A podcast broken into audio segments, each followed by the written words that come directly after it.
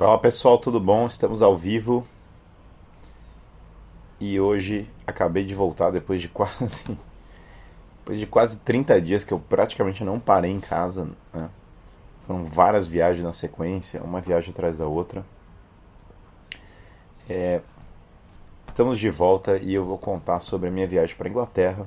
Na verdade, vou quebrar em duas lives, né? Vou falar um pouco mais sobre Estados Unidos e Inglaterra é, depois.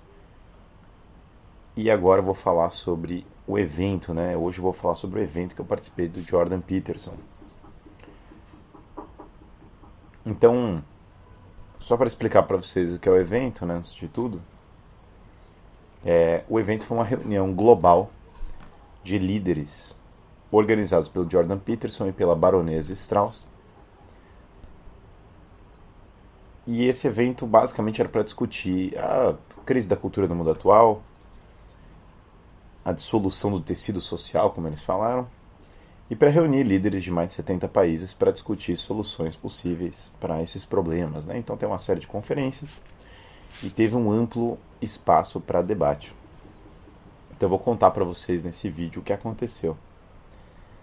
Mas antes, é, peço a vocês que vocês coloquem um like no vídeo, que ajuda a quebrar a barreira algorítmica ah, do canal, é importantíssimo se inscrevam, ativem o sino das notificações, ajuda demais. E podem mandar, vamos começar como sempre a nossa live. Ah, aliás, quem não conferiu ainda também, outro aviso, é, procure Filosofia do Zero. Nós teremos em, em breve novidades incríveis, né? Então entrem lá em filosofiadozero.com.br. Nos próximos dias deve ter um anúncio muito legal no Filosofia do Zero. E como sempre, nós começamos nas lives com perguntas, né? Podem mandar no chat, podem mandar na, nos comentários. É, o que, que vocês mais gostariam de saber sobre esse encontro com o Jordan Peterson? Qual que é a, qual é o item que vocês mais querem saber? Na verdade, é o encontro que, para ilustrar, né? Praticamente todo mundo do centro para a direita no mundo anglo-saxônico estava lá no evento. Tinha muitas pessoas da Polônia, tinha muitas pessoas da Áustria, é, tinha pessoas de vários lugares, da Hungria, é, e do centro para direita estava todo mundo mundo saxônico, todo mundo que eu falo assim, deputados, professores, é, influenciadores, jornalistas, o que vocês imaginarem. Então, considerando tudo isso, o que, é que mais vocês gostariam de saber, né?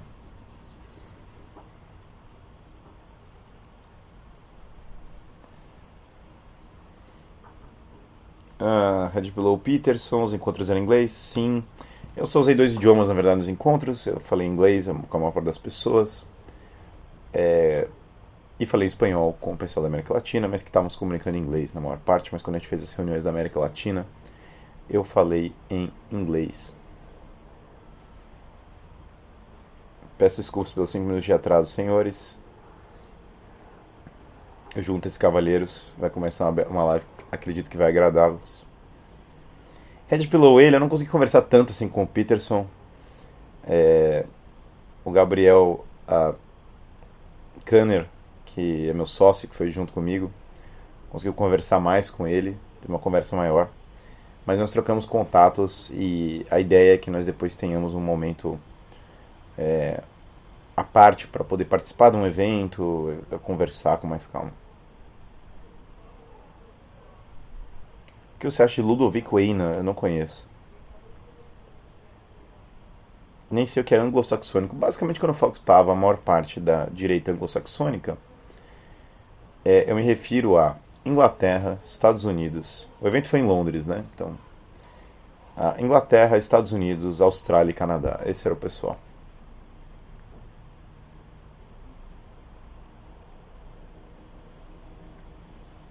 O que é ARC? ARC é o nome do evento. O, o evento significa Alliance for Responsible Citizenship. Então, Aliança para a Cidadania Responsável. Ele tem uma conotação meio arca, né? Eu, eu acho que eles quiseram colocar um pouco do símbolo, isso não foi dito. Mas meio que todos têm que entrar na arca, né? Que nós temos que salvar a cultura face a uma espécie de dilúvio. Eu acho que tinha uma, uma espécie de símbolo assim. A, a baronesa Stout, né? É uma, é uma, é uma nobre britânica que ajudou. O marido dela é muito ligado no meio empresarial. Ah, e ela é uma grande articuladora ali na, na Inglaterra e ela ajudou a organizar o evento. Estavam portugueses lá, sim, mas poucos eu não cheguei a conversar com os portugueses. Eu acho que tinham pouquíssimos. Tinham poucos espanhóis também, a maioria ligados ao Vox, mas tinha poucos.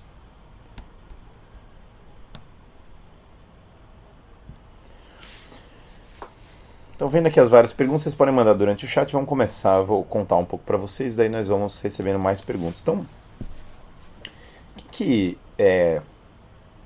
Qual que era o grande propósito do evento? Né? Então, primeiro, eles tiveram um trabalho muito grande na conferência de selecionar pessoas que eram de fato influentes. Eu acho que Londres foi uma cidade bem escolhida, porque Londres, os americanos têm o costume de ir para Londres, então muitos americanos vão. É, e para os europeus é próximo, então por isso escolhi a cidade de Londres, né? Londres, então, ah, sendo um bom palco, a ideia era reunir empresários, a ideia era reunir influenciadores, a ideia era reunir pessoas de vários, de vários perfis, líderes globais. É, a maioria do Ocidente, a grande maioria do Ocidente. E com esses líderes globais, tem uma série de conferências e aí tem uma série de espaços. Então a gente tava, nós estávamos dispostos né, no evento principal é, em mesas, como mesas de jantares. E tinha mais duas áreas reservadas para fora do lugar das palestras. Então as palestras já eram, já eram com grupos, com pessoas forçadas a sentar junto, né, dividirem ali um, uma mesa para conversar. E fora da palestra tinha mais dois ambientes, dois a três ambientes, depende de como você imaginar, porque tinha um ambiente mais aberto também, é, que eram pra, basicamente para as pessoas conversarem. Então tinha um ambiente que era mais sala de uh, sala de almoço, sala de jantar, é, e tinha outro ambiente com várias mesinhas, com várias cadeiras, tal. Então a ideia era realmente forçar o povo a, a, a conversar, a se alinhar, a se conhecer, né? E, e é interessante porque de fato eles promoveram isso, porque tinha pausa do chá, pausa do café, pausa do sei lá o que, pausa do almoço, café da manhã, todos os, todas as pausas possíveis. E depois à noite, né? Tinham também jantares, drinks ou outras coisas que aí eles dividiam o pessoal em grupos. Ah, então tinha, por exemplo, um dia que era um drink só para o pessoal que era Estados Unidos e América Latina. Teve um outro dia que a que tinham sei lá, um evento sobre meio ambiente, e daí as pessoas foram se dividindo por, por, é, por essa divisão, né? E aí, basicamente, nós íamos conversando. Então, por exemplo, nomes. É, o que é engraçado, e aqui vem a minha, a minha grande percepção disso, né? professor, faço criação de slides para eventos, compartilhar o contato para te enviar os exemplos. Manda e-mail para mim, guilhermefreire.guilhermefreire.net. Segundo o café da manhã o pessoal brinca, mas de fato eram tantas pausas que a ideia era, era, era o pessoal se juntar para conversar. Então, basicamente, as pessoas é, se uniam e conversavam. E, e aí tem primeiro uma disparidade das coisas. Boa parte das palestras, né? havia uma diferença muito grande entre o teor das palestras e a conversa paralela. Assim, uma disparidade razoável, entendeu? As palestras, elas tinham aquele tom mais oficial, e os, os valores que estavam envolvidos nas palestras, uma boa parte do, das palestras eram assim, olha, é, precisamos proteger tom médio de algumas palestras, não são todas precisamos proteger a democracia liberal. O mundo está em o liberalismo está em crise. Nós precisamos proteger o liberalismo. Ah, nossa, o mundo precisa de mais diálogo. Eu não consigo compreender porque o secularismo não está dando certo. Então teve uma série de palestras que foram nessa linha. E o que ficou meio óbvio para boa parte das pessoas que estavam assistindo, é, e especialmente políticos, muitos políticos falavam nessa, nessa direção, né? deputado, sei lá o que. Fora alguns influenciadores que são mais mais centristas entre as que entravam nessa linha.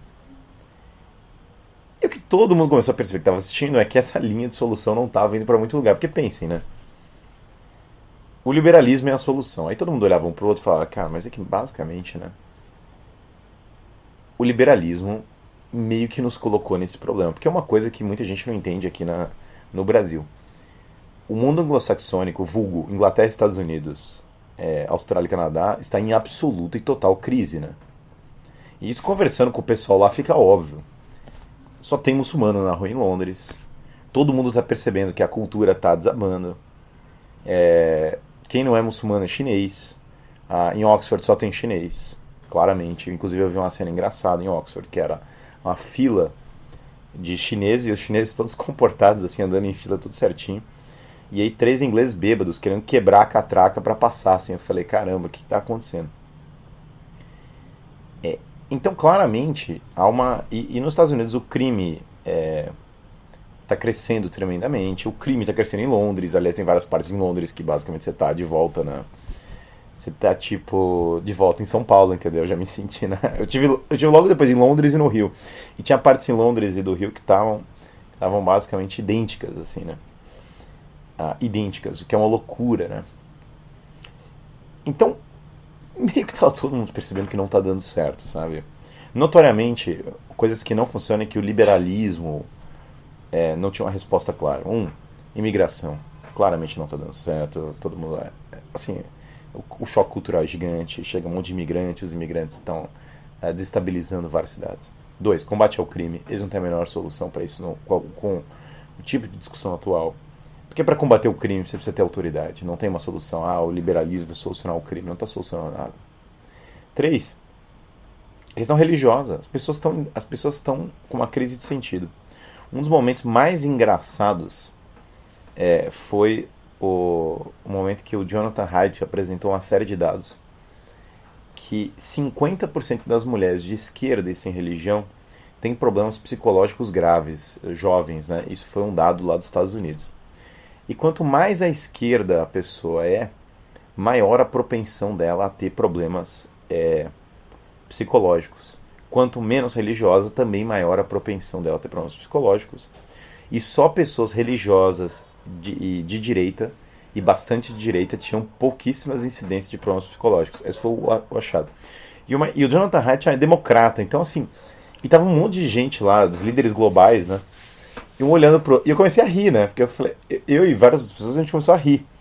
E tinha várias pessoas olhando e falando: Nossa, como isso se compactua? Como isso se concilia com a democracia liberal? Como isso se concilia com o igualitarismo? É, não dá para explicar esses dados. Não tem como explicar. Por que, que a pessoa, quanto mais é direita mais religiosa, menos problemas psicológicos ela tem? E aí era muito engraçado, porque você vê que a programação mental ideológica não está casando com a realidade. Ela simplesmente não está casando com a realidade para muitas pessoas. Ela não tem uma tem uma diferença entre a realidade e é, e o que está sendo e, e, e o que está sendo discutido, ou pelo menos para as pessoas que puxaram mais o lado é, dessa coisa de secularismo, liberalismo, social-democracia, sei lá o que é o termo. Que vai tudo ser salvo pela, por esse negócio. E claramente não vai, né? Claramente não vai. E aí a conversa paralela foi muito engraçado. Porque cada vez mais a conversa paralela foi escalando no sentido tá todo mundo falando, cara, isso aqui não. então, diferente do, do lado. E tem as pessoas que querem puxar o centrismo para a discussão. Que estavam lá, notoriamente. Brett Weinstein quer puxar o centrismo e o secularismo, etc. James Lindsay. Tem uns americanos que têm essa, essa inclinação. É, querem falar porque o centrismo, que tal, tal, tal. E aí, claro, e, e aí os problemas iam empilhando, né? Por exemplo, a, a própria. A, o próprio problema do pauta ESG nas empresas, que foi, foi algo que estava que circulando. Mas chegava um momento que as pessoas tinham um grande elefante na sala, que, como foi falado, que era o problema da religião. Então, o mundo saxônico vive uma crise de religião gigantesca. Os americanos um pouco menos, mas a elite americana em geral é extremamente secular e a elite britânica é extremamente secular. E aí o tema do o, o tema da religião ele foi trazido basicamente por três pessoas apenas. Acho que de todas as conferências. Eu posso estar equivocado, mas que eu me recordo, eu só me lembro de três pessoas ah, trazendo o tema da religião. O Bishop Barron, o bispo Robert Barron, que citou São Tomás e que falou que só existe é, liberdade verdadeira, só existe autonomia verdadeira na virtude. E que na verdade só a verdade pode trazer autonomia. Então, citando São Tomás e falando de tradição, então foi bem fascinante. E o Jonathan Pajot, que basicamente fez uma exposição mais platônica, falando do bem transcendente como o fim da ética. E a terceira pessoa que falou de religião de uma maneira mais, é, de uma maneira mais sutil foi o próprio Jordan Peterson, que falou bastante de hierarquia, falou de família e falou de religião. Uh, falou, citou várias vezes a Bíblia e, e trouxe esse elemento. Então, um tema claro de todos os católicos que estavam lá. Os católicos, uma boa parte dos católicos eram os poloneses, os austríacos, os húngaros e nós da América Latina. É, um assunto claro é a conversão do Jordan Peterson, que aqui no canal não é novidade para as pessoas que esse é uma, essa é uma discussão. O Peterson, aqui a gente falou antes quase de todo mundo sobre esse assunto. É, e o Bishop Barron ficou conversando com o Peterson sobre religião lá. E o Peterson, a, a, uma deputada austríaca, que foi uma das organizadoras, que é uma pessoa incrível, levou o Peterson no mosteiro, né? E levou ele para rezar no mosteiro, levou ele na missa, e o Peterson adorou. E nesse momento, a esposa de Jordan Peterson se converteu ao catolicismo, em grande parte pela devoção dela, o terço né, que ela rezava, que ajudou ela na cura do câncer. E, a, e ela fica muito feliz com, com isso. E ela agora está fazendo catecismo. Então, nesse momento, o Peterson não está em processo de conversão formalmente, mas a o Peterson não está em processo de conversão formalmente, mas a esposa dele está formalmente se convertendo exatamente agora. E a esposa dele é, um, é uma pessoa absolutamente é, adorável, ela é uma pessoa de uma postura uh, invejável em termos de postura humana mesmo, é uma pessoa que todo mundo percebe nela uma uma nobreza de espírito. Então isso é bem interessante. Então o tema da entre os católicos era um tema muito comum, que é o tema da conversão do Peterson, muitas pessoas rezaram por isso. E é muitas pessoas rezam por isso e é engraçado porque eu vi até eu vi um pastor, ele gravou um vídeo sobre a conferência. E aí o pastor falou assim: muitas pessoas estão insistindo no liberalismo, tal. E curiosamente, os primeiros sempre a apontar os problemas dessa perspectiva são os católicos. Né? chamou a atenção dele, eu acho que eu não estava acostumado com isso, que os católicos já tinham essa, essa crítica há muito tempo, que isso já era um assunto que não era novidade para nós, mas para muitas pessoas é novidade. No, no em Inglaterra e Estados Unidos isso simplesmente é novidade. É, então isso foi engraçado porque esse tema do catolicismo era um tema subjacente na conferência, sem dúvida. Nas conferências em si foi abordado de maneira muito sutil, mas na, na conversa paralela é um tema bastante bastante subjacente. E isso eu quero explorar mais em outro vídeo, falando sobre Inglaterra e Estados Unidos. Mas é, você tem um problema no muito claro, que é o seguinte. No Brasil, as pessoas têm a, a, a percepção como se existisse uma grande elite protestante que governa os Estados Unidos e Inglaterra. Eu realmente quero ah, discorrer sobre isso com mais calma. Mas a verdade é que não existe isso. Como assim não existe isso, Guilherme? Que loucura, como assim? É, a Inglaterra, fundamentalmente, a maior parte da, da liderança britânica é anglicana. E o anglicanismo, como eu posso explicar? São igrejas católicas, com missas, com padres, usando roupa litúrgica. É, e basicamente, dependendo da igreja na Inglaterra, tem confissão com o padre da igreja anglicana. Então é meio. Assim, Parece mais, parece muito mais. E as igrejas são igrejas católicas, só tem igreja católica, não tem outra. É, porque tudo em Londres foi feito por católicos. Quando eu falo tudo em Londres foi feito por católicos, isso eu não estou sendo. Eu não tô. Não é uma força de expressão. O Big Ben foi feito por um católico, que foi Augustus Pudgeon. O Palácio de Westminster foi feito por um católico. O, o a Abadia de Westminster era a igreja de São Pedro. Blackfriars era o era o bairro dos dominicanos. É, Temple era o bairro dos Templários. A City of London foi feita por católicos. Tudo foi feito por católicos. Os maiores autores da literatura, eles eram basicamente todos católicos. É, e quem não é católico, muitos são anglicanos de alta igreja, que é uma coisa que o brasileiro não entende tão bem. Que é, cara, quando você olha do anglicano de alta igreja, como o caso do C.S. Lewis, né? O anglicanismo, em certa medida, ele lembra muito mais um catolicismo liberal do que propriamente uma, uma denominação protestante em qualquer sentido da palavra que é usado no Brasil. Quando o brasileiro pensa em algo protestante, ele definitivamente não tem no imaginário é, o que é, sei lá, a elite anglicana de alta igreja britânica. Não tem isso no imaginário em nenhum nível. Ah, tanto que para as pessoas que não são treinadas, elas não sabem separar. Elas entram nas igrejas anglicanas é, e elas acham que são igrejas católicas. Isso é a coisa mais comum que tem para quem não é conhecido. Eu eu reparo bastante, eu consigo saber de longe, assim, mas, mas tem gente que não é treinada, ela olha e fala, caramba, isso aqui deve ser uma igreja católica. Ah, no bairro onde eu estava também as igrejas estavam lotadas. Então, o problema. É, e é claro, a igreja anglicana agora está numa crise de cringismo infinito.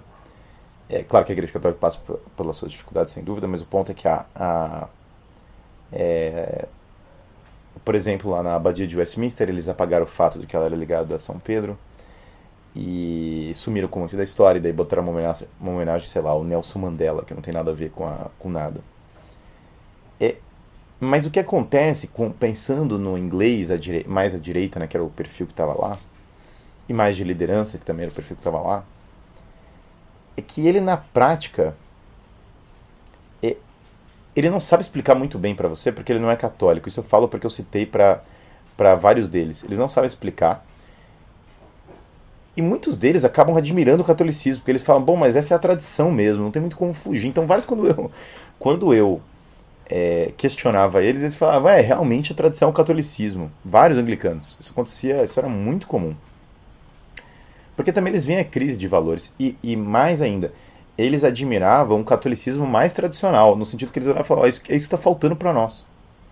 É isso que nós perdemos. Então, eles tinham, muitas pessoas tinham essa percepção. Que é muito curioso. O caso dos Estados Unidos eu poderia explicar melhor também, mas fundamentalmente, muito, inclusive muito elite americana também é anglicana, porque são episcopalians que são anglicanos. Então é, é, é uma outra. a coisa mais complexa do que é narrado, do que as pessoas imaginam. E eles percebem a crise de religião e, de certa maneira, muitos deles não têm as ferramentas para isso para lidar com ela, né? Para entender o que fazer com a crise de religião. E basicamente a igreja anglicana surgiu porque o rei queria se divorciar. Então por que eu estou fazendo essa longa introdução? Tem gente falando, ah, tá desviando. Não, não estou desviando do assunto. O assunto é esse, por quê? Um dos maiores tópicos que ali não, não tinha como fugir dele, do problema, é qual a fé que vai restaurar a Inglaterra e Estados Unidos? Esse é um dos maiores tópicos. E fingir que esse tópico não existe é o que. É, a ideia de fingir que esse tópico não é um tópico gigante é o que está acontecendo e era uma das coisas que eu mais fazia era quebrar essa, esse negócio, era entrar nas rodas e falar: oh, calma lá, tem um problema religioso aqui, claramente. Claramente tem um problema religioso. Obviamente tem um problema religioso. E eu falava isso nas rodas e eu deixava isso claro. E o outro problema era, claramente, e esse era o outro problema que eu entrava nas rodas e falava com clareza claramente o liberalismo não é suficiente para resolver os problemas que nós temos hoje. Obviamente. Obviamente o liberalismo não vai resolver nada. Isso eu falava também abertamente nas rodas de conversa. Então esses eram dois pontos que eu falava. Um, porque o liberalismo não tem resposta para, como eu falei já, crime, segurança, crise da cultura, uma série de outras coisas estão acontecendo, não tem a menor resposta, ele não sabe o que falar, dissolução da família, problema de taxa de fertilidade, não tem. Esse é um problema gigantesco, fertilidade, que foi abordado ali, tem uma deputada britânica que trouxe isso e é um tema relevante. É, esse é um lado, e o outro lado é a crise de fé. Então, os dois casos, ah, nos dois casos, é, eu fazia questão de trazer esse, essa discussão que é os limites do liberalismo e a crise de religião. E você vê como muitas pessoas no mundo anglo-saxônico é, foram meio que treinadas para não conseguir pensar fora desse paradigma secular liberal. Muitas pessoas, é um negócio epidêmico. Curiosamente, os americanos, os americanos têm uma coisa engraçada, né? Então, alguns eram católicos, claro. Notoriamente, o novo presidente da Heritage Foundation, que é um think tank bem é bem centro-direita para os Estados Unidos, vai para usar essa terminologia que só Deus sabe o que significa, mas, mas elegeu agora o primeiro presidente católico, então a primeira vai liderar católica lá e tal. É, morei em Bilbao, você me impressão a quantidade de idosos lá, muito superior à de crianças, sem falar da quantidade crescente de imigrantes. Não, na Europa só tem gente idosa, a crise de fertilidade é gigantesca. Então, entre os americanos tem, sem dúvida, um grupo razoável de católicos e tem um grupo de, eh, de americanos que já perceberam o problema do liberalismo. Uma coisa engraçada dos americanos é assim, os americanos eles são menos... É, são diferentes dos ingleses, né, em ideias. Do nada, os americanos são libertários, que é diferente dos, dos ingleses. Mas os americanos eles são mais eles são mais propensos. Segurança pública, eles tendem a, a, com mais facilidade entrar forte no tema da segurança pública.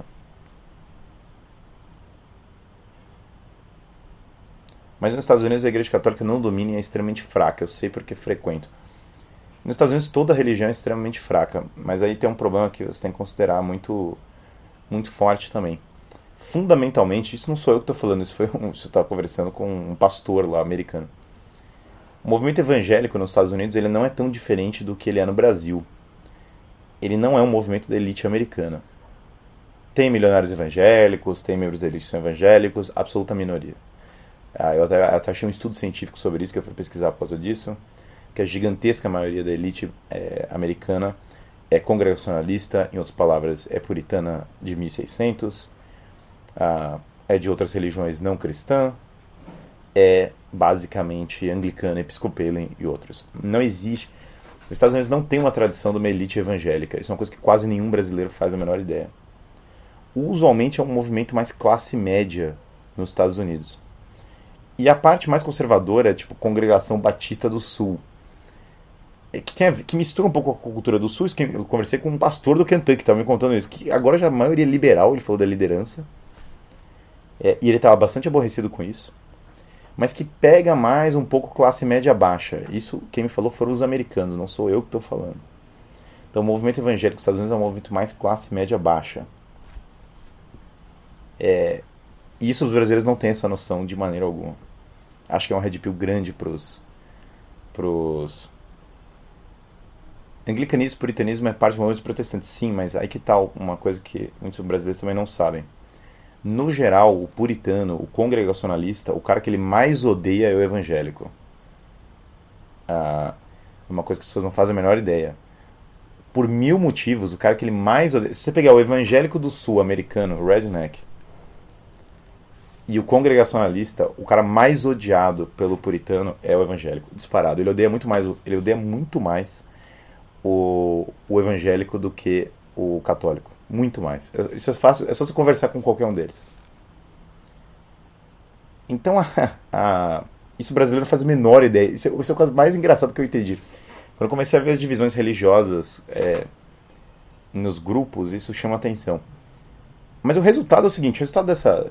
Fazendo todo esse negócio, fundamentalmente a elite americana é extremamente secularizada. Fazendo um resumo, é, obviamente uma boa parte é progressista, e a parte que não é progressista está em crise de fé. Então, essa é uma é uma coisa que muita gente é, percebe. Tem crise de fé porque foi, também foi educado na, sei lá, Ivy League, que era progressista.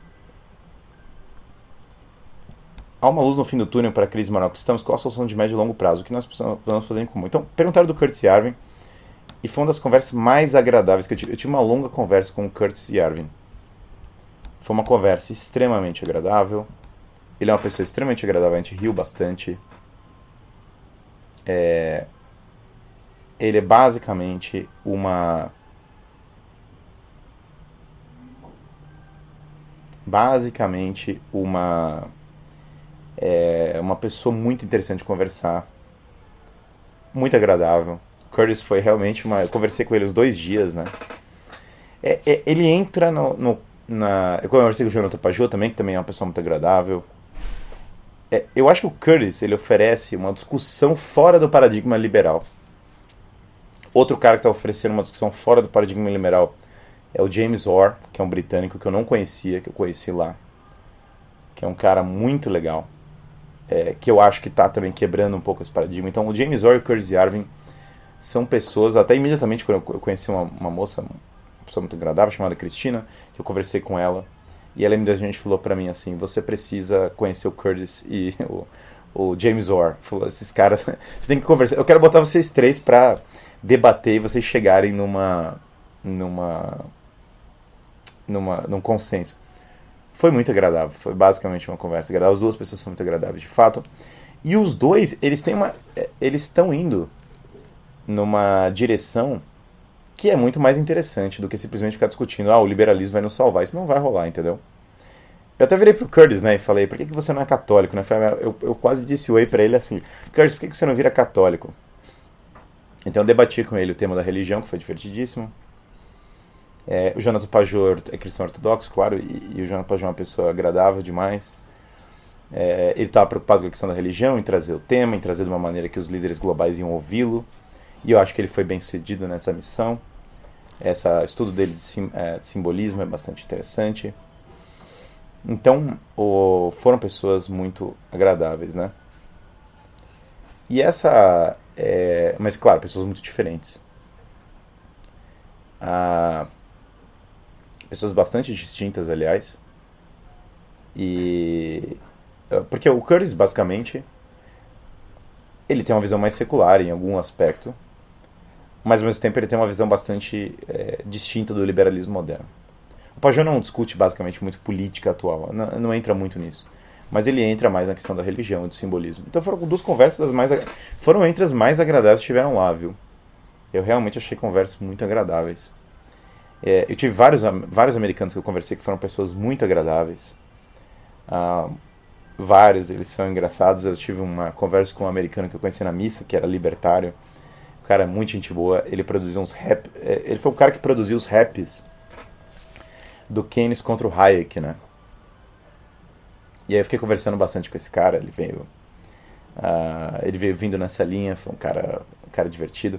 Muitas pessoas se interessaram demais pelo, pelo trabalho que eu estou desenvolvendo, especialmente Em Busca da Verdade, esse foi é um tópico à parte, os alunos do Em Busca da Verdade a gente vai fazer um encontro só para contar para eles algumas coisas, mas basicamente muitas pessoas é, se interessaram pelo trabalho, as pessoas ficavam impressionadas, elas não imaginavam que no Brasil.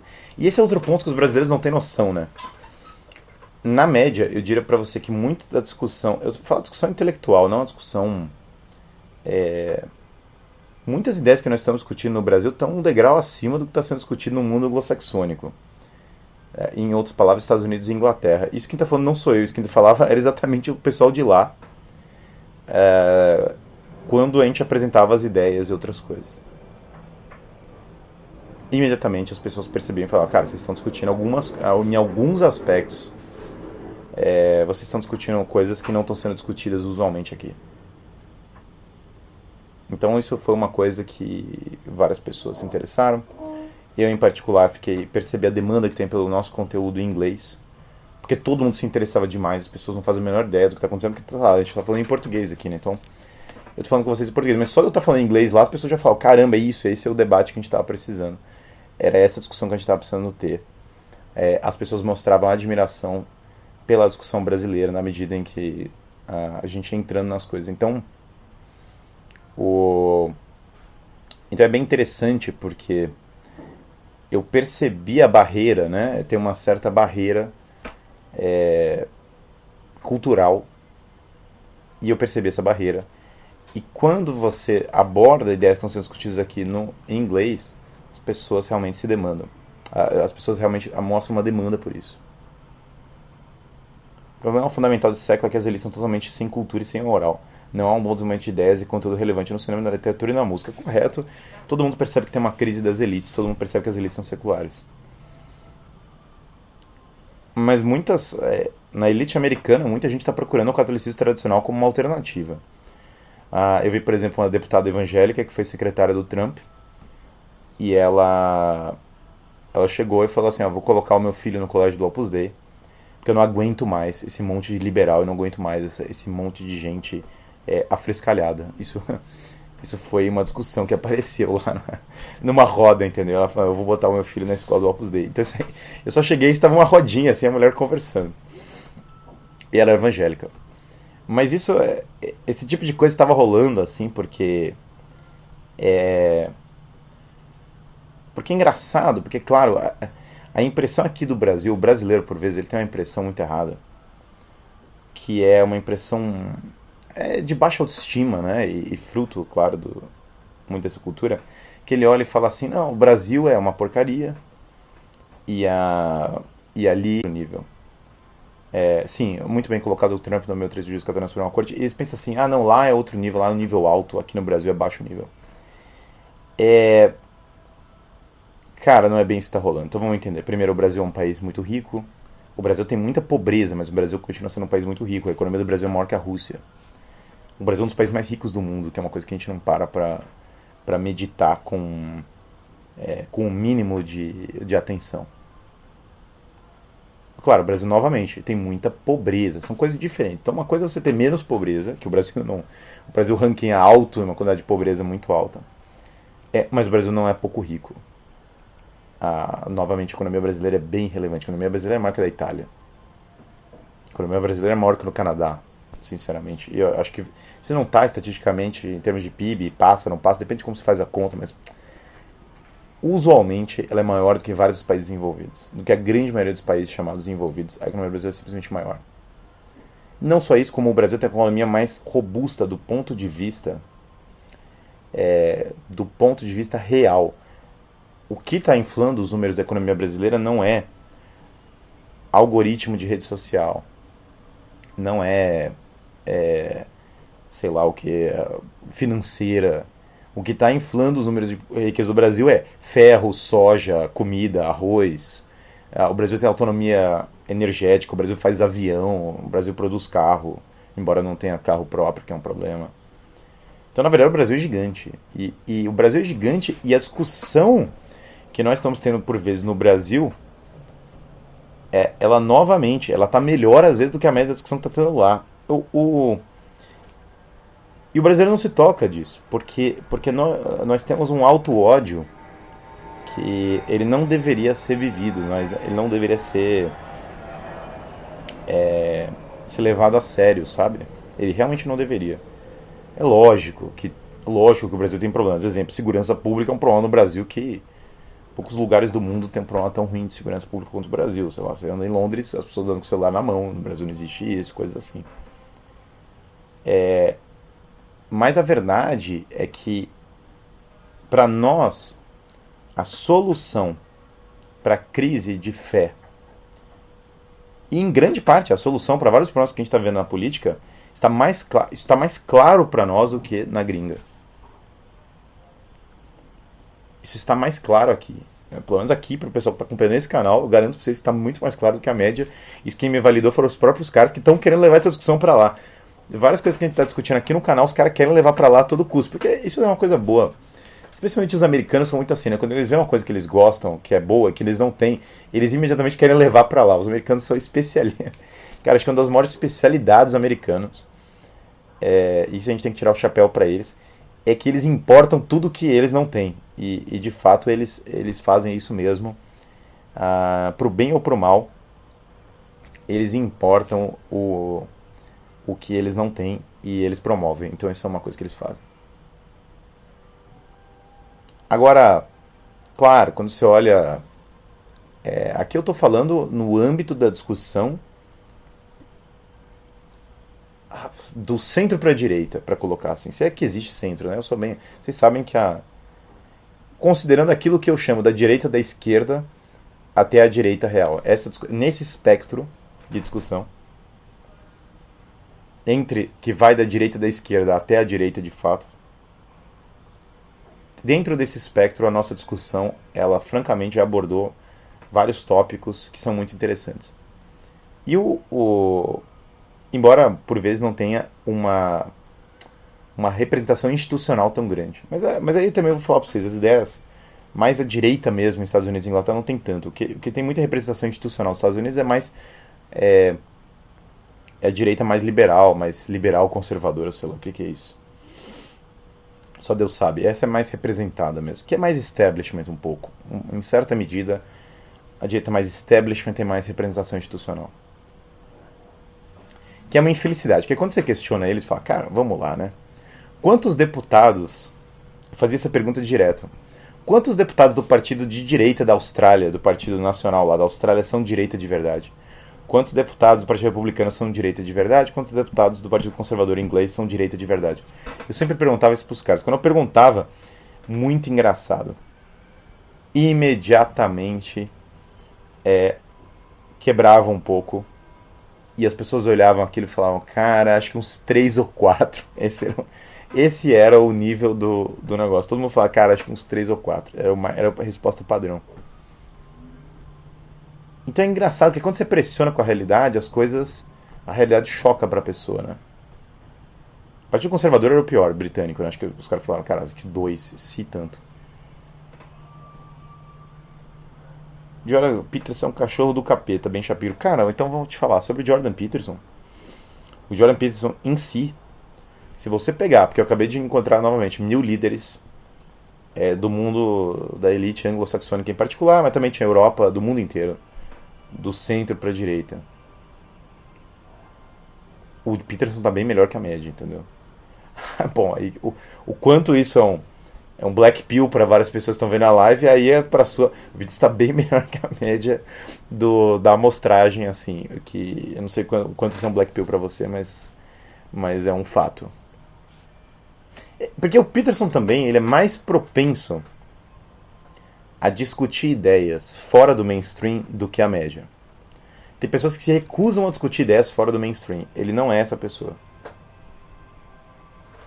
Você acha que a vocação do Brasil, pensando na tradição monárquica municipalista cristã, se perdeu e não tem volta? Não, eu acho que se perdeu na prática, e mas não se perdeu na tradição intelectual e ela tem volta.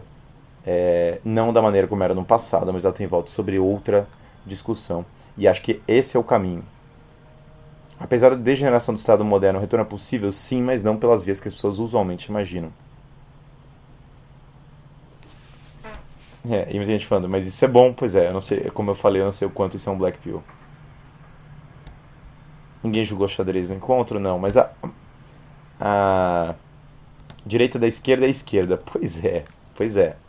Mas quando você fala que direita da esquerda é esquerda, eu vou te falar que uma galera é esquerda, entendeu? Na real, que fala que é direita, mas isso aí é um outro problema. É, é interessante porque o são várias pessoas agradáveis que eu conversei. Eu conversei com um grupo de australianos que era muito agradável. Os caras eram divertidíssimos. Os caras eram mais da cultura online, entendeu? Eram mais edgy, os australianos, mas eles eram divertidíssimos. Ah, a gente conversou com vários líderes. Eu conheci um cara, um, um, um canadense muito raiz, que morava na fronteira e que era indígena e tinha, sei lá, muitos filhos e andava armado e daí o cara tirava os índios da bebida. Cara, tinha uma galera muito interessante. Engraçado, o Daily Wire, eles foram no evento do Jordan Peterson no auditório, que era um evento à parte, que não era o nosso evento de discussões dos líderes, né?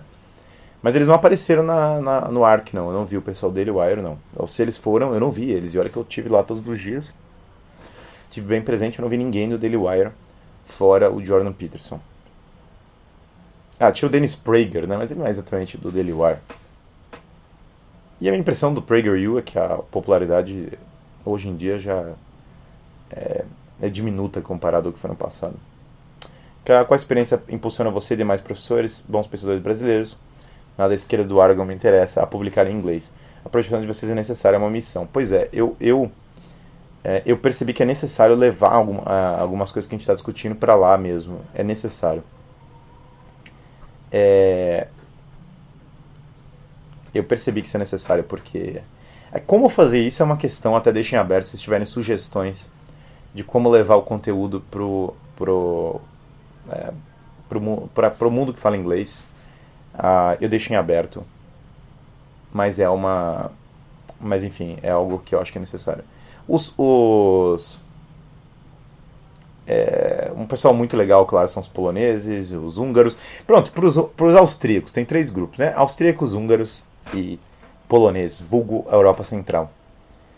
Eles não têm a mesma influência cultural, mas é impressionante como é mais claro, como eles são mais propensos a criticar o liberalismo, como eles são mais católicos, eles são católicos, é, e como eles têm mais claro o problema que está acontecendo, embora não tenha a mesma influência. Então, o grupo da Europa Central, é, notoriamente os húngaros são muito orgulhosos das soluções que eles deram para os países deles, e eu acho que com razão.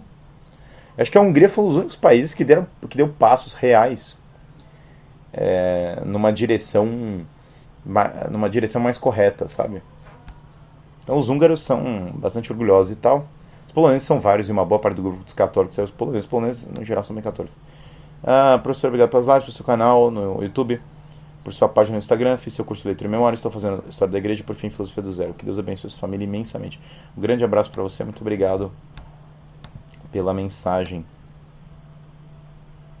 É, Guilherme, considerar a necessidade de debate por reflexão das ideias no Brasil? Quais dicas você tem para grupos de estudo que estão se formando? A minha maior dica é: pega a bibliografia que eu já passo para vocês e leiam de verdade. Não fiquem com enrolação de ah, vai ler mais ou menos, leiam os livros um a um.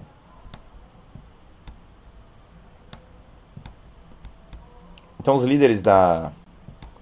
da é, os líderes do centro, da a Centro-Europa ela é interessante, sem dúvida alguma. Né? Ela é interessante e ela tá. É, sempre foi, né? Sempre foi uma parte importante da Europa. E a América Latina é engraçado, né? Porque é muito rápido pra gente se juntar todo mundo, né? A América Latina, o Brasil. Primeiro, o Brasil tem uma vocação de liderança na América Latina incrível. Segundo lugar, que o Brasil é o maior país da América Latina. A América Latina, quando começa, o pessoal se, se solta. Eu tive até um momento, né? Eu adorei, adorei Londres, fiz uma peregrinação do Thomas More, uma peregrinação do Tolkien, assim, mas quando eu cheguei na Espanha, eu cheguei, fiz conexão na Espanha, né, na volta. E aí, cara, comi um sanduíche de Ramon, né? E aí eu olhei e falei, putz, a vida. Dez dias na Inglaterra, não comi nada parecido com isso aqui. Que bom que eu voltei. As pessoas sorrindo e as pessoas falando espanhol. E daí eu falei, cara, voltei pro mundo hispânico. A, a, tem muitas coisas fantásticas na Inglaterra, mas a questão. A quantidade de pessoas sorrindo na Espanha em comparação com a Inglaterra é muito maior. É um negócio assim, quase. Eu não sei explicar esse fenômeno. As pessoas simplesmente sorriem mais, né? As pessoas simplesmente sorriem muito mais. E a, e a comida, obviamente, é melhor. Nada contra os ingleses, mas pelo amor de Deus, né? não existe comida inglesa, né? É, comida inglesa é a comida que eles importam de outros lugares, né? Pelo amor de Deus. É, pelo amor de pelo amor de toda a humanidade, sabe? E aí você, eu provei aquele sanduíche e falei, cara, como é bom voltar para a civilização em alguma medida. E o, e o louco é o seguinte, né? É, obviamente a, a, comida na Europa continental é obviamente a, a, a, comida na Europa continental é infinitamente superior na Europa ocidental continental vulgo na Europa romana infinitamente superior quando tem um restaurante bom em Londres é italiano Aliás, só tem restaurante italiano. Os italianos invadiram Londres, botaram um monte de restaurante que é onde o povo come comida boa mesmo. Pelo amor de Deus, os ingleses, a comida deles é uma é uma coisa, entendeu? E sorriem menos, as pessoas sorriem menos no geral. Tem a ver com o clima também. Mas a, a claro, né? Porque chove todo dia, então é, tem névoa todo dia, pelo menos nesse período. Chove todos os dias, chove por meia hora, que é bem engraçado. Então para, chove e para. Tal. É, e até fui assistir uma peça que foi engraçada, que era uma uma peça do Don Quixote, uma adaptação, e daí tinha uns. É, eles tentaram fazer meio que uma lacração, só que, só que deu errado, porque. Tentaram fazer meio luta de classe, só que daí o resultado é que tinha uns nobres chads é, espanhóis. Ah, e o vilão parecia britânico, então ficou cômico assim o resultado final né, do Don Quixote. Mas enfim. a América Latina, a galera se junta fácil, o alinhamento de ideias é mais rápido, a hispanidade, entendeu? O pessoal entra aqui na. que grupo fantástico é a América Latina, né? Como o pessoal, América Latina. E, e aí eu fiquei com essa, esse, esse pensamento, né? Cara, América Latina, a gente é dividido por. Claramente foi artificial, claramente nós somos divididos. Claramente Espanha, Portugal, o mundo hispânico é, se separou por um plano, por uma, por uma engenharia social iluminista para destruir as nossas nações. Isso é óbvio, porque a América Latina tem uma unidade cultural incalculável.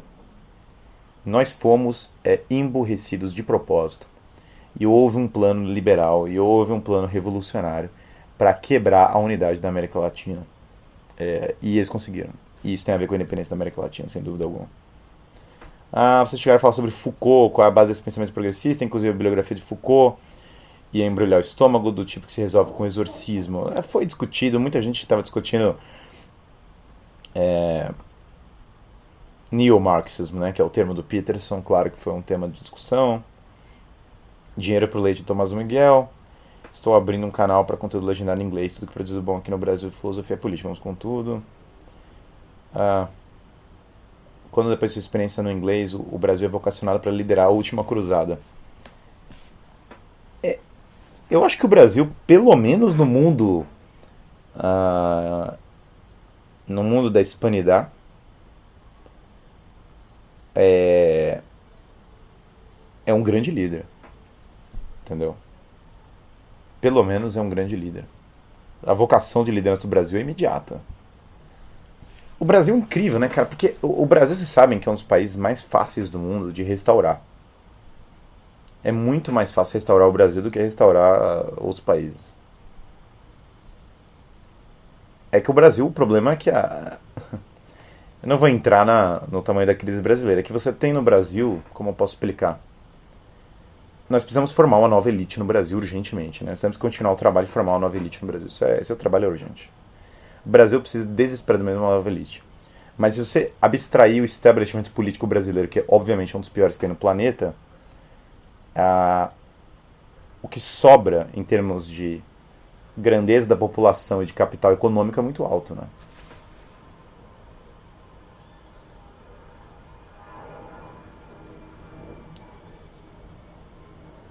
O... Duvido muito disso, mas está duvidando errado. Você está duvidando errado. Você está duvidando errado porque se tivesse uma nova elite no Brasil, o Brasil é relativamente simples, entendeu? O Brasil é muito autônomo. É, é, que, na verdade, quando você olha a política de uma maneira um pouco mais profunda, você tem que entender o grau de autonomia do país. E o grau é, de autonomia do Brasil é muito alto. Tem um outro problema também. A elite política brasileira ela é muito manifestamente ruim para o povo brasileiro. Para o povo brasileiro, é, o povo brasileiro tem uma percepção muito alta dos problemas da elite brasileira. Uma, é, que não é o real na Inglaterra e nos Estados Unidos. Agora, quando você acha impossível, é porque você está pensando ainda no paradigma das soluções limitadas que estão sendo discutidas.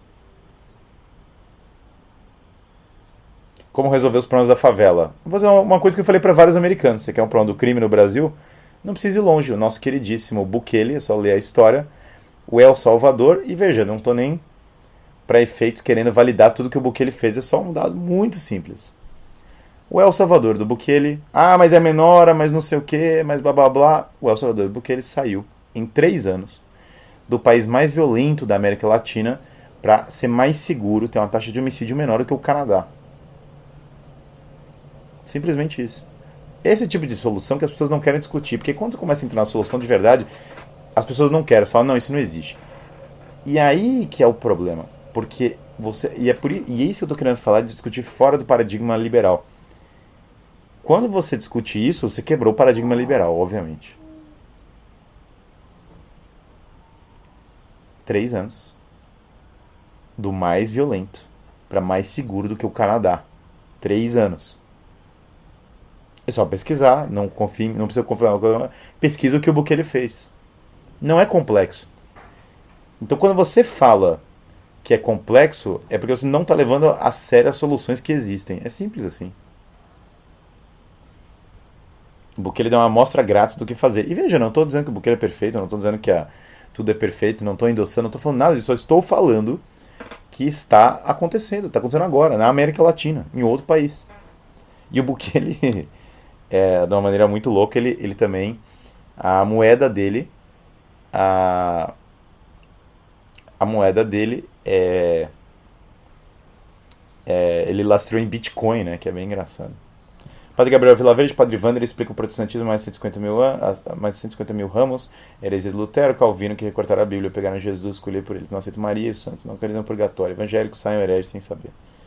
Tá, não vou entrar aqui nessa polêmica, sinceramente, agora. Eu, eu... Obrigado pela mensagem, obrigado pela, pela contribuição. É mas eu realmente acho que entrar nesse, nesse tipo de polêmica agora não tem nada a ver com o ponto. Ah, o que você acha sobre noeísmo? Eu não sei o que você está querendo dizer por noeísmo. Mas veja que a. Que a é, você, me, você poderia me explicar o que você quer dizer por noeísmo? Eu posso comentar. Mas veja que. que qual foi a solução em Salvador? Eu estou dizendo, pesquisem, pesquisem. Mas envolve basicamente prender todo mundo, entendeu? Envolve basicamente prender todo mundo. Que é, uma, é algo para se considerar. A Hungria teve coisas que mudaram também, teve várias coisas que mudaram. Dá para pesquisar o que aconteceu na Hungria. Singapura teve várias coisas que mudaram. E você vai ver um padrão em comum com todas as coisas que funcionaram. Aí você vai para, aí só comprar um do cara, ele para no mesmo ponto dos nossos colegas ali na mesa de jantar.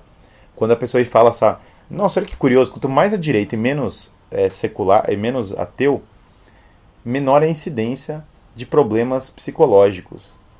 Aí todo mundo, caramba, mas como que isso se equaciona com, com o liberalismo? Cara, eu conto, você conta, entendeu? E aí esse problema é esse problema é muito real, sabe? O as pessoas do do estão discutindo os termos em termos equivocados e é isso é, esse é o ponto, gente. É isso que é isso que eu tô falando que a gente já está colocando.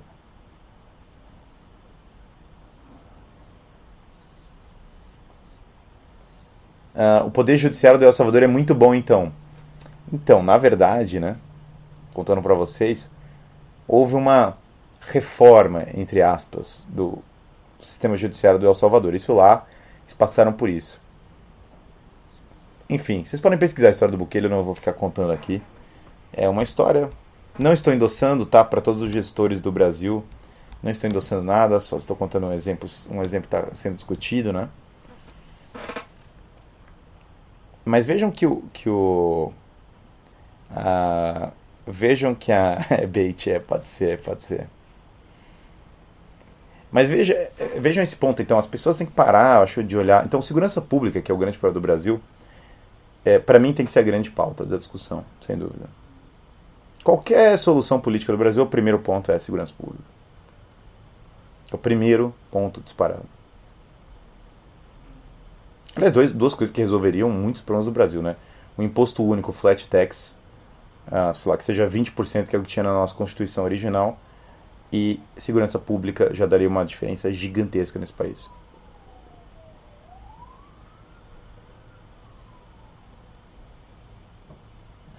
O pessoal tomando cuidado para não derrubar a live, não vou derrubar a live. é, esse caso da, da. Sabe que a aprovação do Bukele hoje é 90%, né? Que é uma loucura. é 90%. É loucura por isso. Eu, eu levantei esse assunto, né? Em algumas. Esse assunto estava circulando, né? Mas na conversa paralela, não na conversa. a conversa oficial não, mas na conversa paralela o assunto, porque ele sem dúvida estava rolando solto, né? Então estava rolando solto, de fato. É, é igual o tema da. É, é, igual o tema da educação, cara, que é engraçado. Ah, a educação não tem solução. As pessoas pensam educação a partir da instituição formal de educação. E ninguém pega para ler os livros.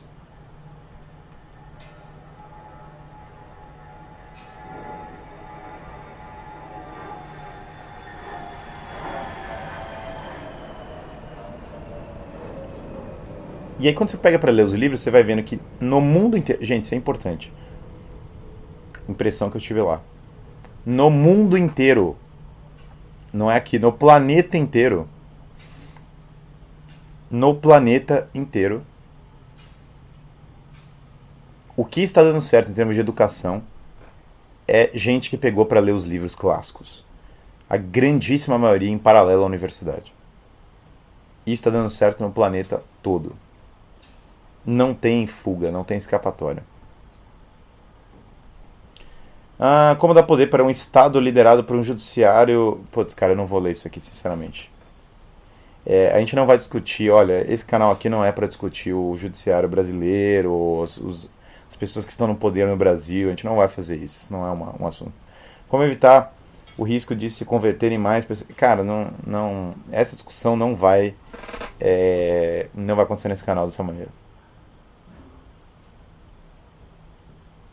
Isso é, é, é, simplesmente. E eu aprecio que as pessoas nem tentem fazer perguntas nessa linha, porque, porque claramente. Cara, pelo amor de Deus. Né? Prender todos os criminosos sem julgar não vai levar a sociedade a uma revolução silenciosa. Cara, essa discussão tá um pouco estranha, essa pergunta, a formulação dela. Novamente, incito que você que leia a história do. do leia a história do Bukele. Mesma história. A história do Bukele é, ela é uma história a ser discutida, só acho isso.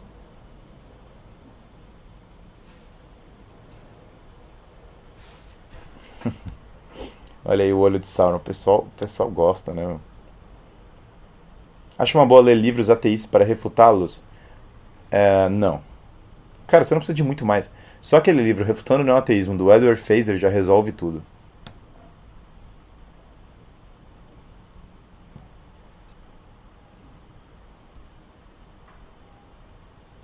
Sair do Brasil. Então vamos. Deixa eu falar uma coisa para os brasileiros. Que muito brasileiro tem essa. Vou sair do Brasil e está resolvido. Não existe sair do Brasil e está resolvido. Isso não vai acontecer.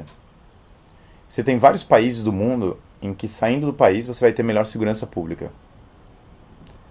Tirando isso, no momento atual, tirando isso, praticamente você não vai. Se, se a sua ideia é sair do Brasil para fugir da crise da cultura e da perda dos valores, você está perdido. Você só vai achar coisa pior. Ah, eu vou sair do Brasil porque eu vou ganhar dinheiro. Nem isso tem garantia alguma. O Brasil é um ótimo país para ganhar dinheiro. Não sei do que as pessoas estão falando. Novamente, o Brasil continua sendo um ótimo país para ganhar dinheiro. O Brasil é um país muito rico. Não sei. Você acha que vai ganhar dinheiro aonde? Na Itália? Todo mundo tem 70 anos. Você vai empreender com o quê?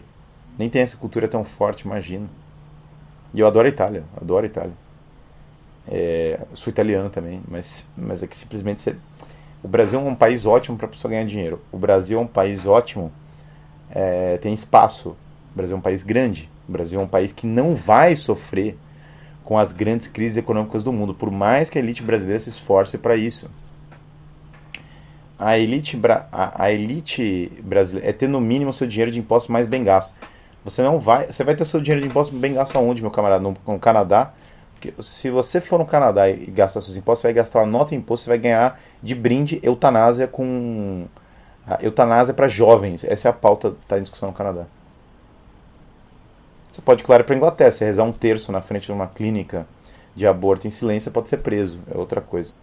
Ou para a Austrália, que as pessoas foram colocadas literalmente em campos for, forçados há pouquíssimo tempo atrás. Imagina, as pessoas estão vivendo não.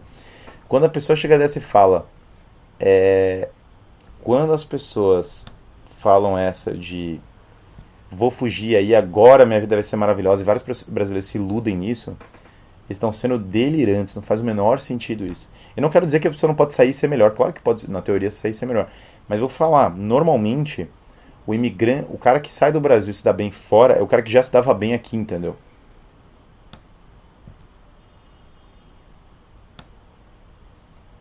Existe alguma forma de resistência prática, e não somente cultural e intelectual, para o sistema do anticristo? Com certeza, existem várias. É, várias, mas não é o tema aqui agora.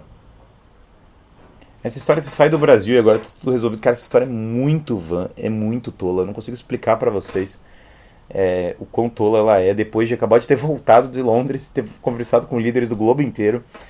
É, ela é pura tolice. Novamente, não é que eu não, eu não, eu não sou contra a ideia. É claro que vai ter um maluco que foi para os Estados Unidos e prosperou lá, como muitas pessoas que foram para os Estados Unidos já prosperaram.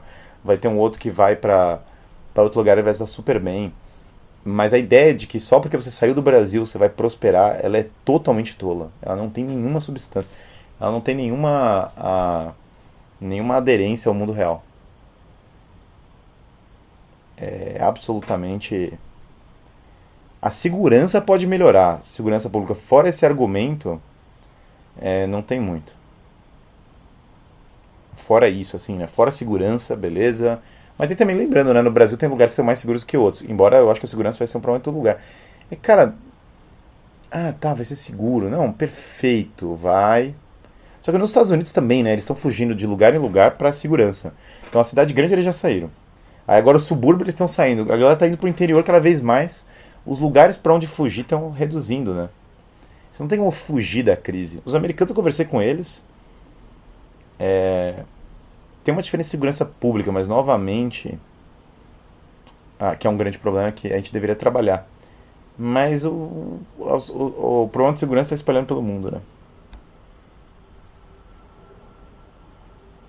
Vou, posso falar uma coisa?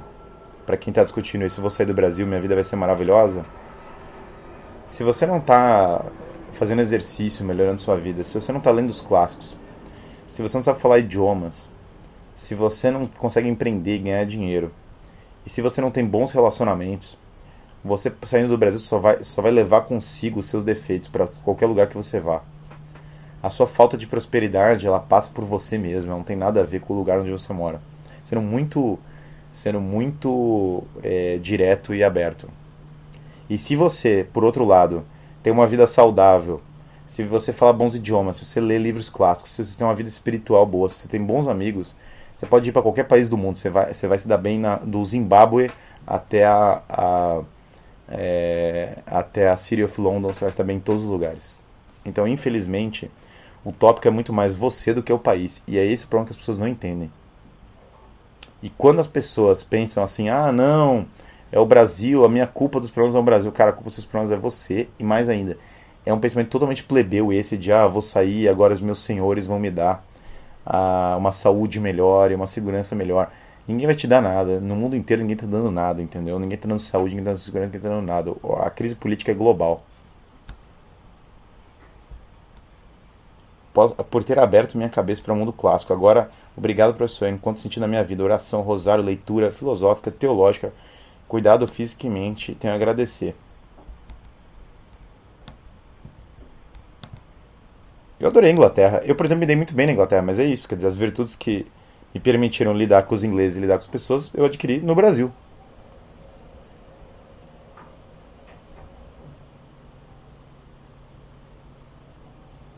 O Brasil é um dos piores países do mundo, tá louco.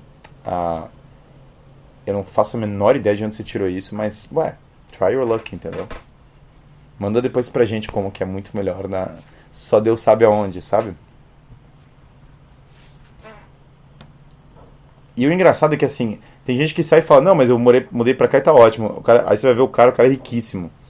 Deixa eu te falar, dependendo da quantidade de dinheiro, você mora igual em Londres ou no Zimbábue, entendeu? É a mesma casa, você vai morar no mesmo lugar. A partir de uma certa quantia, fica tranquilo, é, vai ficar idêntico, sabe? As pessoas vêm com cada uma, cara, impressionante. Olha, gente, esse ponto é muito importante. É, é que eu voltei muito convicto de uma maneira que eu não consigo montar pra, explicar para vocês.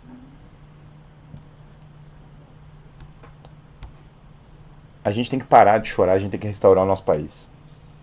A gente tem que salvar o Brasil, a gente tem que é, construir o Brasil.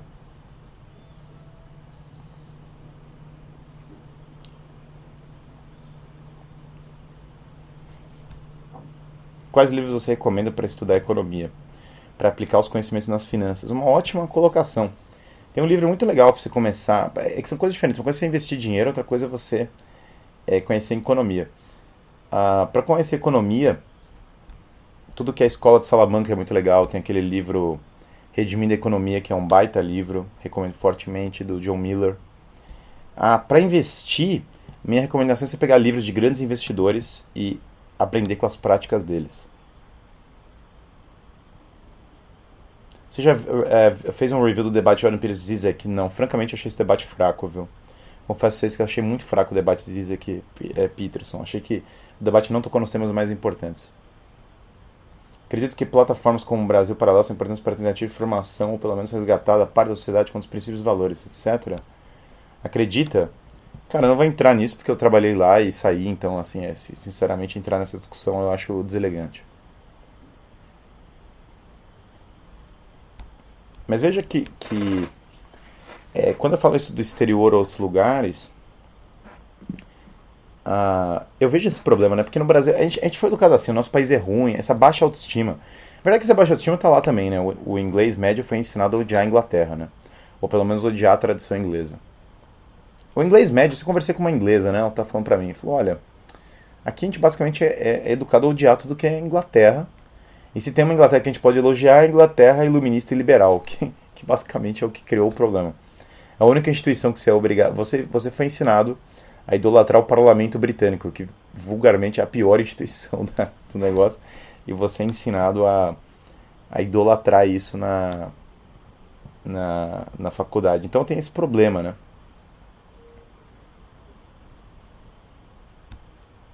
Mas vejam que o, que o professor, quando você disse que dar outra face ajudou, sei que estou fugindo do tema, O que eu quero dizer? Eu quero dizer que quando o cristianismo fala dê a outra face, não é para você ser um, é, um pacifista total, não é para você ser um, um, um masoquista. É, na verdade, para você não ser determinado pelo seu adversário. É para você estar acima da discussão que o seu adversário quer forçar sobre você. É para você estar acima da agressão que o seu adversário quer usar para forçar um comportamento em você. É isso que o Cristo quer dizer com isso. Não é, não é para é basicamente para você transcender o negócio, não é para você ficar apanhando é, em paz. Freakonomics, o pessoal tá rindo aqui, mas é um lixo de livro, não preciso explicar mais.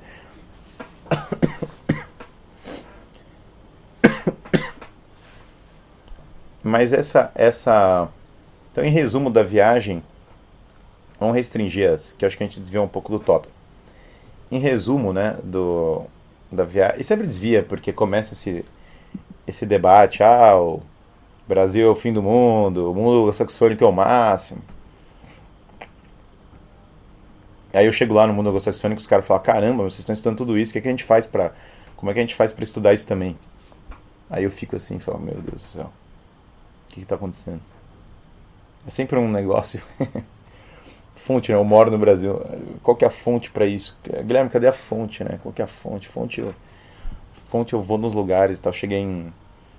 Eu lembro uma vez que eu fui com uma outra pessoa, do, eu fui falar na ONU, né? Em Nova Manhattan. E morava em Curitiba. Daí eu saí de Curitiba para Nova York, para Manhattan. E a gente olhando o trem, o metrô, as ruas, todo o negócio. Quando eu cheguei em Curitiba, eu olhei, eu abri a janela, falei, caramba, que... quase beijei o chão na cidade.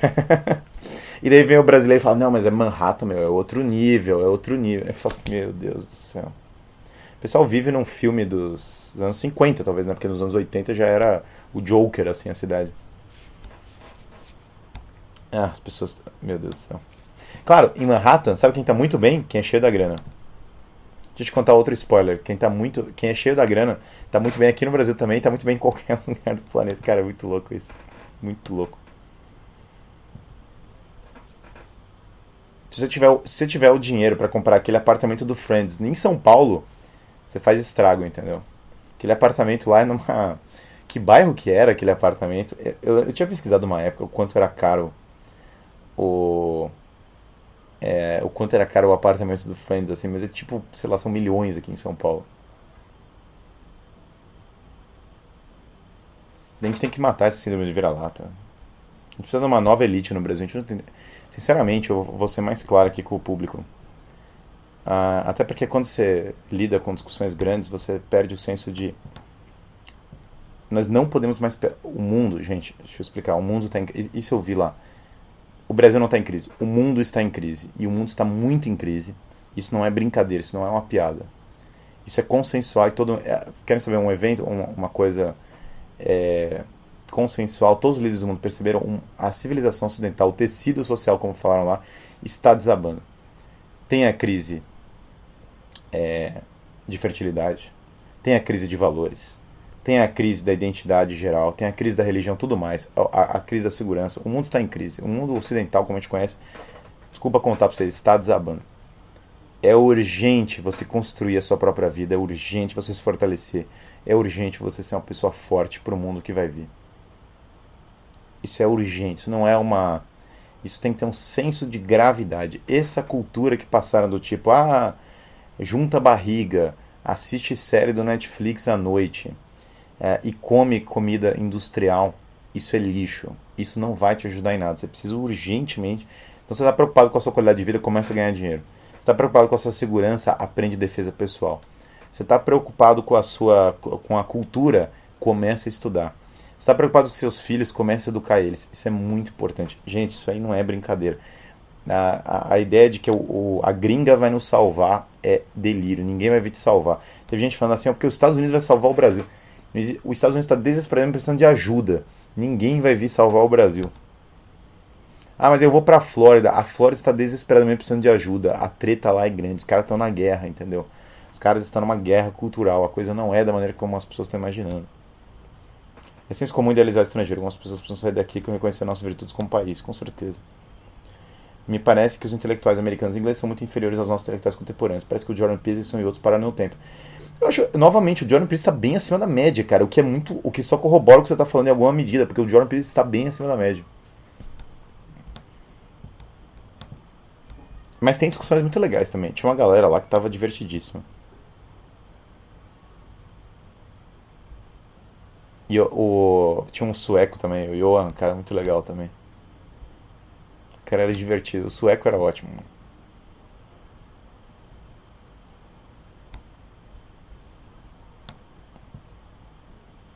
Alguém mandando. Guilherme responda, responde os caras que fizeram o vídeo de react contra mim. Fala, cara, desculpa, o nível é muito baixo, eu não tenho tempo para perder com isso. Não consigo nem entender o que estão falando muitas vezes. Eu tô falando de dicção mesmo, não consigo compreender o que está sendo falado.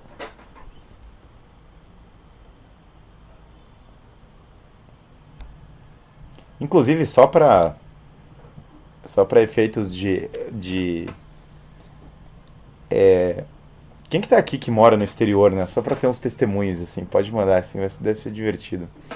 É, eu claro encontrei meus alunos, um abraço para todos os meus alunos que eu encontrei na Inglaterra, vocês são sal da terra. Amo vocês, um grande abraço para todos vocês. Eles estão querendo muito que eu faça conteúdo em inglês para eles poderem mandar para os amigos deles, para as coisas. Um abração para o pessoal é, que eu encontrei em Londres.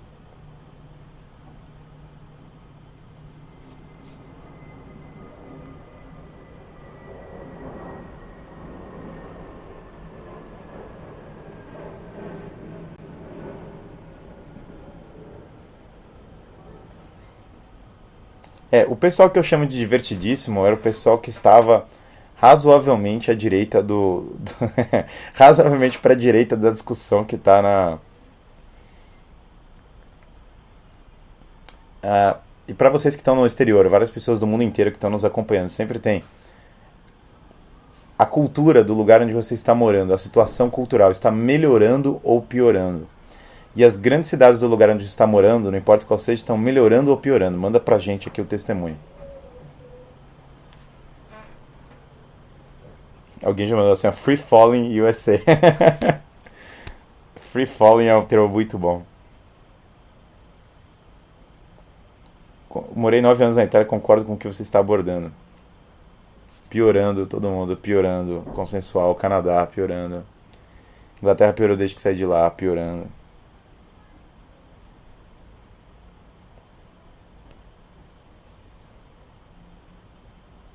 No Rio está melhorando, aqui na Itália está piorando. É, o Rio, não sei. O Rio de Janeiro é um caso, é uma discussão à parte, mas vamos, eu acabei de voltar de lá. O Rio de Janeiro é sempre uma discussão à parte. Caribe piorando. Aqui na França piorou o mundo, piorando terrivelmente. Canadá, Canadá, Canadá piorando o Reino Unido.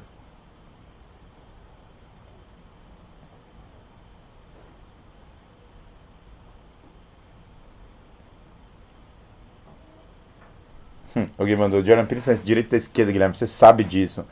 Cara, o Jordan Peterson, eu acho que a parte mais interessante do que ele está discutindo não é a opinião dele sobre a política contemporânea, que de fato eu não vi nenhuma contribuição dele gigante sobre esse ponto.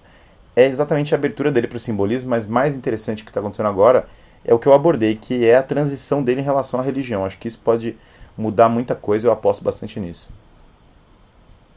França piorando horrivelmente. Cara, é óbvio, a crise do mundo.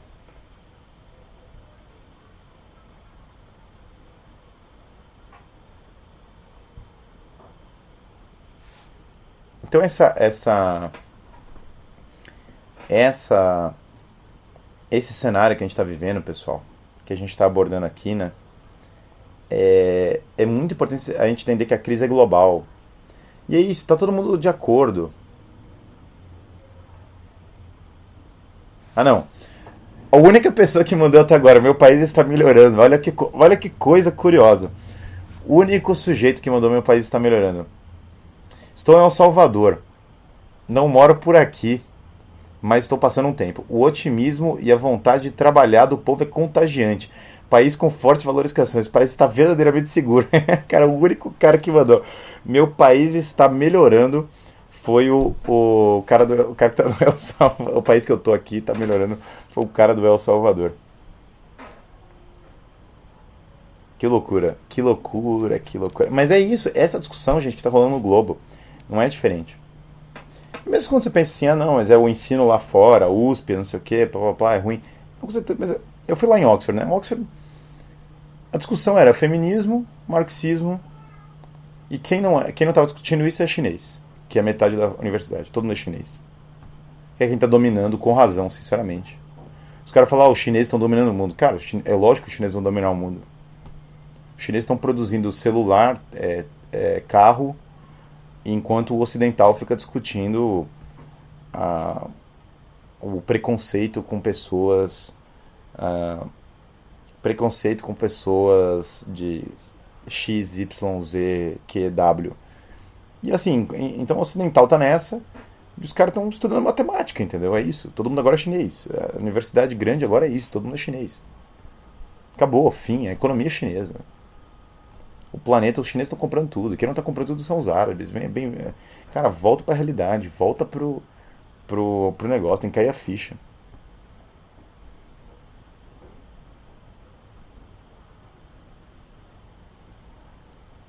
Impressionante como o, o, como esse é o cenário. E aqui a grande discussão, o que fa... então a discussão não é na faculdade de business em Londres, 70% da sala é chinês. Cara, vai ser todo mundo chinês, vai ser 100% logo logo. Porque o chinês é o último que está estudando, está fazendo alguma coisa de, de real. Isso eu estou falando, só o Partido Comunista Chinês está promovendo os caras para terem aula de masculinidade. Não é uma apologia minha da China, é a dura realidade do Ocidente. Professor, lembra de mim, arrumei um emprego, estou estudando. Ganhei um, um propósito de porque trabalhar. Seguimos na firme jornada. Abra obrigado, abraço. Esse nome é Princípios, eu não sei pelo nome, mas, mas então, não sei se eu lembro de você, mas que bom que você está estudando, ganhou um propósito, está trabalhando, fico muito feliz.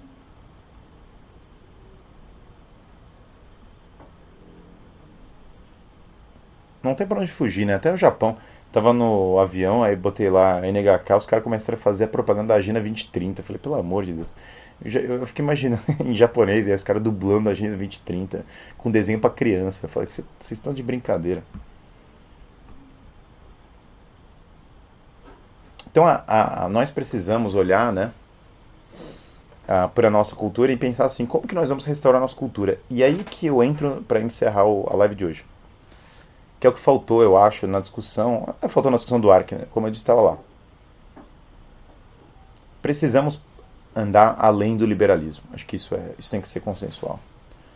Se, enquanto a direita brasileira ficar discutindo as coisas em termos de liberalismo, esquece. Isso aí é um fracasso, é uma falência. Isso aí já está. Isso não tem nada a ver com o que está acontecendo no mundo. Então isso é delirante. Você vai perder para a China, você vai perder para os outros, você vai perder para qualquer pessoa que tenha um mínimo de, de sentido normal de história. Ah, enquanto as pessoas estiverem no paradigma liberal, elas vão se fazer de trouxa, elas vão ser passadas para trás e o Ocidente vai continuar afundando. Precisamos transcender o secularismo. O secu... Enquanto nós estivermos no secularismo e outras coisas, a gente vai ser passado, a gente vai ser feito de trouxa, ah, nós vamos ser enganados, nada vai resolver. Nós precisamos voltar para a religião de uma maneira forte. Precisamos voltar a ter filho. Enquanto nós não voltarmos a ter filho, nós não vamos sair do canto. Nós precisamos muito ter filho. Você precisa ter filho, você precisa ter filho, cuidar dos seus filhos. Fertilidade é o futuro, o Ocidente vai acabar sem fertilidade. Você, precisa, você vai sobreviver se você tiver filho. Quem vai sobreviver quem tem filho, quem não tiver filho não vai sobreviver. Essa é a realidade.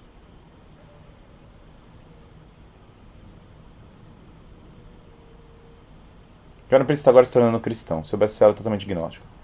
Cuida para você não fazer uma parte de um pseudo Cara, você tem que primeiro formular a frase de uma maneira correta e adequada. Cuida para você não fazer uma parte de uma pseudo-aristocracia que não vai salvar o Ocidente. Cara, eu não, eu não tô fazendo parte de nada, não vem com, essa, com esse negócio. Formular as frases de maneira adequada é o mínimo. Isso, quando o senhor irá parar é, para é Grande, gravar uma conversa com o padre Paulo Ricardo. Ah, Padre Paulo Ricardo, sendo uma pessoa incrível. Alguma dica para mudar hábitos perniciosos? Quanto mais, uh, quanto mais me adentro, quanto ele mais perdido fico psicológico, ajuda. Porque você tem que focar em hábitos simples para melhorar a sua vida, não é você ficar pirando com a, com a, com a teologia. Você tem que basicamente ter uma vida de oração simples, começar a confessar os pecados e a missa, coisa básica, e melhorar a sua vida. Mas é isso, nós precisamos sair do Nós precisamos sair desse paradigma liberal secular urgentemente. E nós temos que valorizar nosso país e nós temos que salvá-lo, isso é importantíssimo. Uh, Guilherme, keep, keep up the good work, praying for you and your family, greetings from Texas. Um grande abraço pro pessoal do Texas, o cara, o cara que eu conheci, o cara que produziu o vídeo lá do Hayek, do, do Keynes é do Texas, cara, gente boa. Sempre pensei sobre isso, você acha que uma inflação global uh, e aumento de preço de imóveis e produtos é forçada para nos fazer ter menos filhos? É curioso, muita coisa é forçada para nos fazer ter menos filhos. Controle de natalidade atacando o nosso bolso, olha, há uma cultura antinatalista sendo forçada. Quem está tentando reverter isso agora é a Hungria, né? Mas ainda está com dificuldade. A cidade precisa voltar a ter filho, cara. Esse é o ponto. Precisa voltar a ter filho. É que quem. É simples, né? Eu vou só formular isso aqui agora, assim. É, quem ter filho vai sobreviver, quem não tiver filho não vai sobreviver. Fim. Teve um australiano que eu falei isso pra ele, ele ficou revoltado. Ele falou: Nós vamos, é, nós vamos controlar a imigração nós vamos salvar a nossa cultura. Eu falei pra ele: Cara, deixa eu te falar uma coisa. Se você controlar a sua imigração e não tiver filho, vai ficar igual a Coreia e o Japão. Sua cultura vai, ter, vai ser todo, vai todo mundo no seu país ter 70 anos. Aí ele ficou ofendido. Não, o cara era desses, tipo, meio red pill, assim, né? O cara ficou ofendido. Eu falei, falou, não, é, é, não dá para ter filho hoje em dia, é impossível ter filho hoje em dia. E você, você tem filho? Eu falei, sim, eu tenho quatro. Aí ele olhou pra mim assim, falou, não, não, mas não sei o que. E é muito bom, né? Ah, mas na Austrália não dá. É muito engraçado, né? Então tá aqui os brasileiros chorando, falando, oh, o Brasil é pobre, não dá pra ter filho. Aí chega um maluco da Austrália e fala, ah, na Austrália não dá pra ter filho. Ah, gente, pelo amor de Deus, para com essa frescura, velho pessoas têm para com frescura, meu Deus, como tá emasculado o mundo também. Isso é outra coisa que eu percebi na viagem. Como o mundo ficou emasculado, meu Deus do céu. Próxima vez que eu ouvir alguém falando diversity com essa, com essa entonação, nossa senhora, que eu vou. Tenho, eu não tenho paciência, cara. Não tenho paciência quando alguém começa a dar oh, diversity, oh, dentro do modo diverse. Nossa, não há paciência da minha parte. Sempre achei legal isso, inflação global.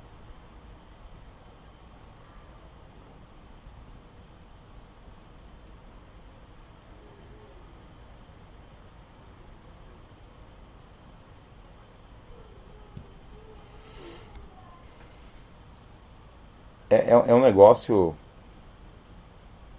É um negócio assim que. Essa questão da fertilidade é gigante, cara. Gigante. Outro tema é, para, é começar a educar as próprias, você mesmo e as outras pessoas. Esse é um tema também.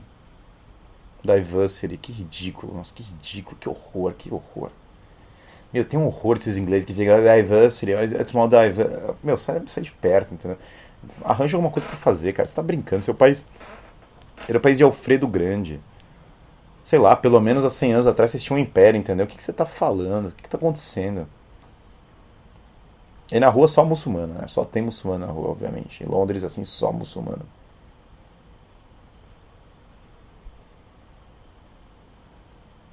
Não é só ter filhos, é preciso almejar algo a mais. Elevar a moral. Mas não é isso que eu acabei de falar. Voltem para a religião, voltem para a religião, voltem para a religião. Eu falo 500 vezes eu quero falar, ô oh, mano, de ter filho se não tiver a moral. Você não ouviu?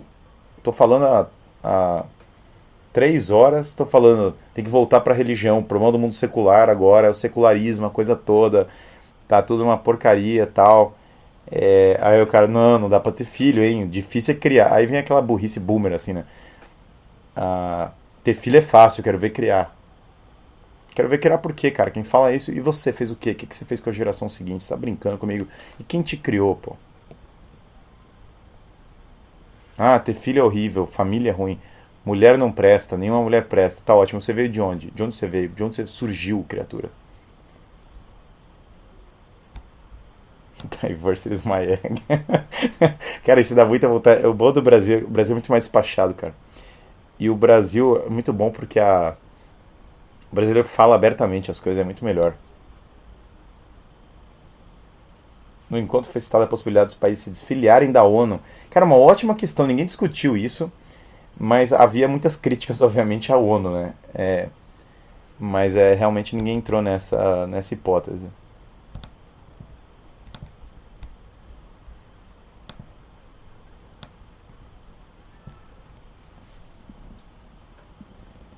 Ah, você tem alguma sugestão para trazer meus alunos para conhecer o conservadorismo, Universidade Federal? Já tenho que fazer, já estou venho fazendo esforço. Ah, depende da área, né? Mas a melhor coisa é dar livros bons que vão redpilar o cara mesmo. Direito, cada área tem um seu, né? Direito, por exemplo, o Zé Pedro Galvão de Souza é maravilhoso.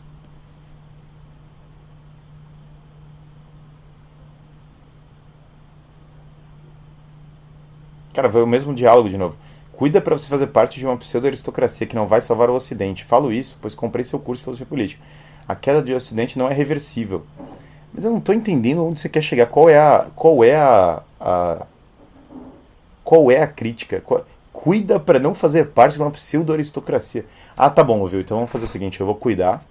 Então, ao invés de estar em diálogo com as pessoas no, é, do mundo, ao invés de melhorar a mim mesmo, eu, para não ser um aristocrata, eu vou ficar medíocre e eu vou só ficar falando uh, ideias fracas o dia inteiro e vou me mediocrizar. Pode deixar, porque aí eu vou tomar cuidado, eu não, eu não tenho perigo de fazer parte de nenhuma pseudo-aristocracia.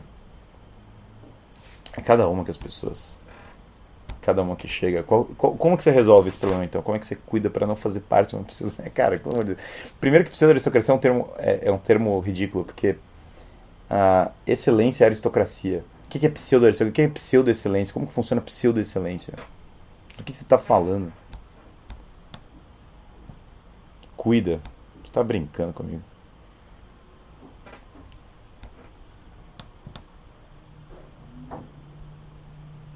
Pessoas mandam cada coisa, tem uns negócios que são muito ruins. Ah, alguma dica para mudar hábitos perniciosos? Quanto mais adentro o catolicismo, mais perdido fico. Ah, engraçado que esse cara tinha mandado salve de Detroit. Nossa, Deus te abençoe mesmo. Detroit é um exemplo. Como, como tá Detroit? como tá a nossa querida Detroit nos Estados Unidos? O que acontece? Detroit é capaz de estar tá melhorando, afinal, porque, até porque. É, até porque. Ah, Detroit é capaz de estar melhorando, até porque piorar é impossível. Então, qualquer coisa em Detroit deve ser uma melhora.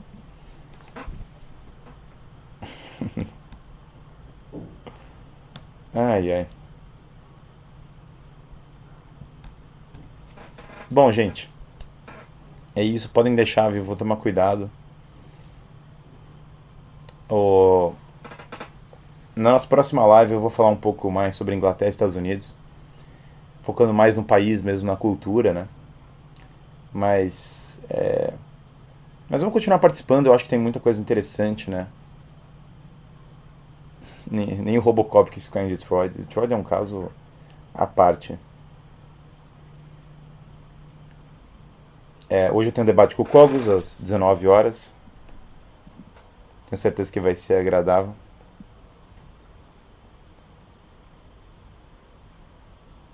Catolicismo nos Estados Unidos crescendo é uma das grandes coisas que dão esperança, eu não tenho dúvida sobre isso.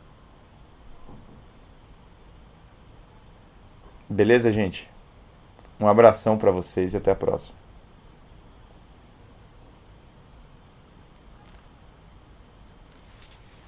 Um salve pelo último episódio de Attack on Titan. Eu não vi o último episódio de Attack on Titan, eu não assisti. Eu, eu, eu realmente não sei qual, qual que eles abordaram. Debate sendo inteligência limitada. Um grande abraço aí para todos vocês, viu?